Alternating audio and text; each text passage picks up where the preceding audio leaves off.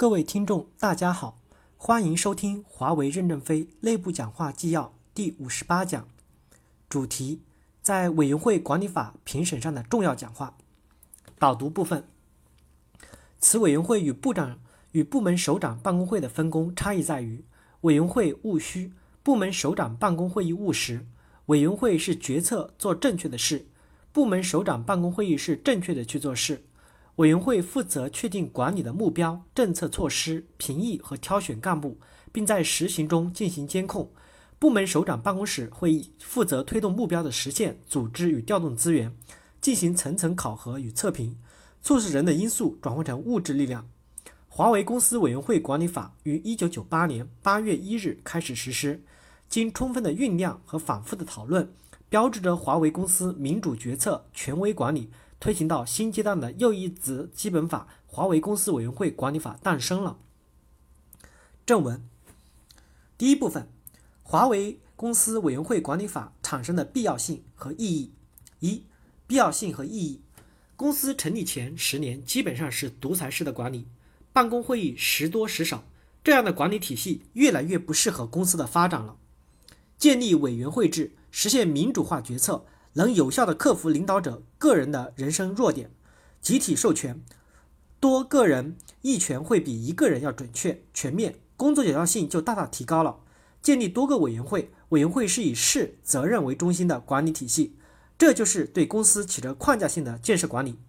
部门首长办公会议是以地域行政框架为中心的执行管理体系，例如就是砌砖。二、委员会的运作。委员会之间会有权力的交叉，委员会管理权限不像部门责任那么清晰。委员会制定的政策是代表公司的行为，如营销委员会制定的政策就是公司的营销政策，其他部门要跟进。委员会针对责任，在这个责任上就是最高权力机构，决策总会有责任，谁决定谁负责，决定后必须坚决贯彻执行，要修改决策必须走正常的流程。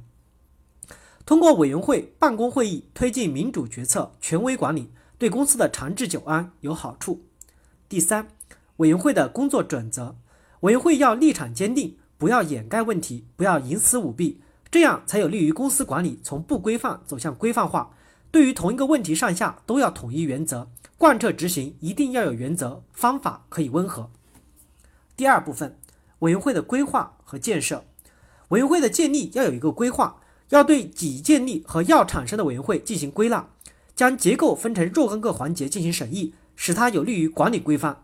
成熟一个委员会就上台一个委员会，可能我们还拿不出一个最好的规划来。只要每个板块职责明确，运作过程中还可以不断的规划委员会间的分类和管理。委员会的建设应奉行边规划边建设的方针，贯彻把权力逐步下放给各委员会的方针。逐步通过岗位的描述、运作机制执行权力下放。第三部分，由委员会推进组织改革，通过改进管理提高劳动生产率。推行进一步改革，各委员会提出自己所辖范围内组织结构方案来。随着委员会的不断产生，行政机构的改革要不断产生新的组织机构。当委员会成立后，各级委员会担负组织改革任务，这样机构的改革有着高层的广泛参与和集体智慧。行政机构的运作效率就提高了。我们的效益与国际大公司相比还有很大的差距，人均产值只有朗讯、IBM 的二分之一到三分之一。通过抓好管理，我们的人均产值可以提高百分之二十。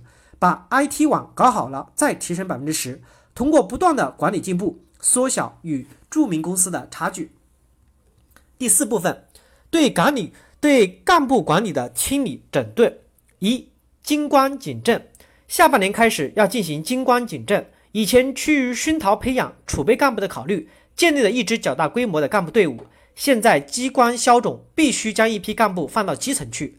整顿的第一个目标就是把一把手，特别是特别要自查是否符合要求，然后整改部门下面，通过整改提高干部素质，特别是提高具体操作技能。公司十年的成长，大多数的干部忠诚、敬业精神强，但业务技能达不到公司的预定计划。有的只知道工作有很大的进步等等大话空话，这是新时代没技能的表现。这样的干部要逐步降薪下岗。二、清理腐败现象。我们要保证队伍的纯洁性和旺盛的战斗力。公司强调思想上的艰苦奋斗。